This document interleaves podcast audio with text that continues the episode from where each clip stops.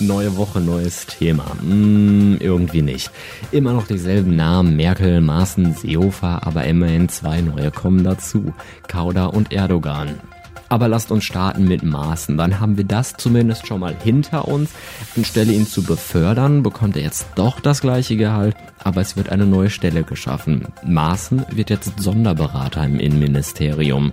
Beunruhigend nur, dass Seehofer, so sagt er selbst, als Innenminister in einer solch schwierigen Situation mehr mit Merkel als mit Maaßen telefoniert. So, bevor wir nun zu Kauder kommen, werfen wir noch einen kleinen Blick in Richtung Wald. Nicht irgendein Wald, es geht in Richtung Hambacher Forst und RWE.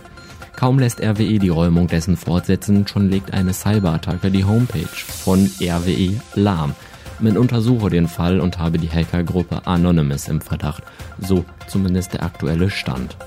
Aus dem Hambacher Forst haben wir in den letzten Wochen aber eher weniger schöne Bilder gesehen, ganz im Gegenteil zu der Bilderplattform Instagram.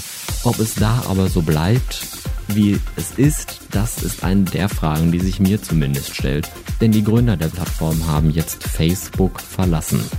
Für eventuelle Probleme, die bei der Plattform in Zukunft auftreten, hat genau eine andere Plattform Lösungen. Google. Die Datenkrake aus den USA hat jetzt neue Suchfunktionen eingeführt. Eine davon etwas, was wir Menschen auch haben, ein Gedächtnis. Google merkt sich Suchanfragen. Apropos merken. Ob Merkel nun langsam den Anfang vom Ende merkt, erst gesteht sie Fehler ein und dann ist der Kauder weg. Ersetzt durch Brinkhaus. Auch hier wird Merkel menschlich, da gibt es nichts zu beschönigen, sagt sie. So, jetzt haben wir zumindest die meisten Namen der Liste fast abgearbeitet.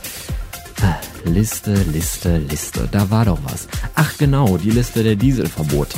Immerhin lässt die Regierung jetzt hoffen, zumindest für einzelne Bürger, denn die Hersteller sollen die Kosten für Hardware-Umrüstungen übernehmen.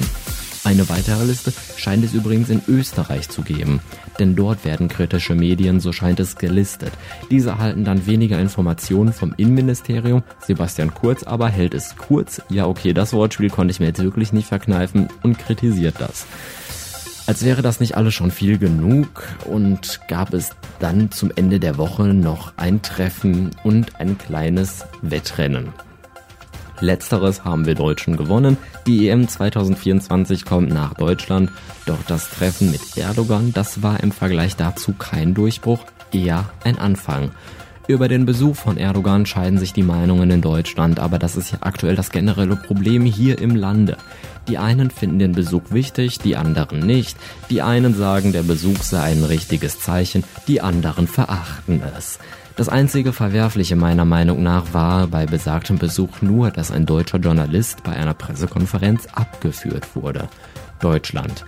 Eine gespaltene Nation hoffen wir, dass wir uns zumindest 2024 dann als Nation präsentieren können. Das war sie, die Woche vor dem Tag der deutschen Einheit. Eine aufregende Woche. Oder nicht? Auf eine neue.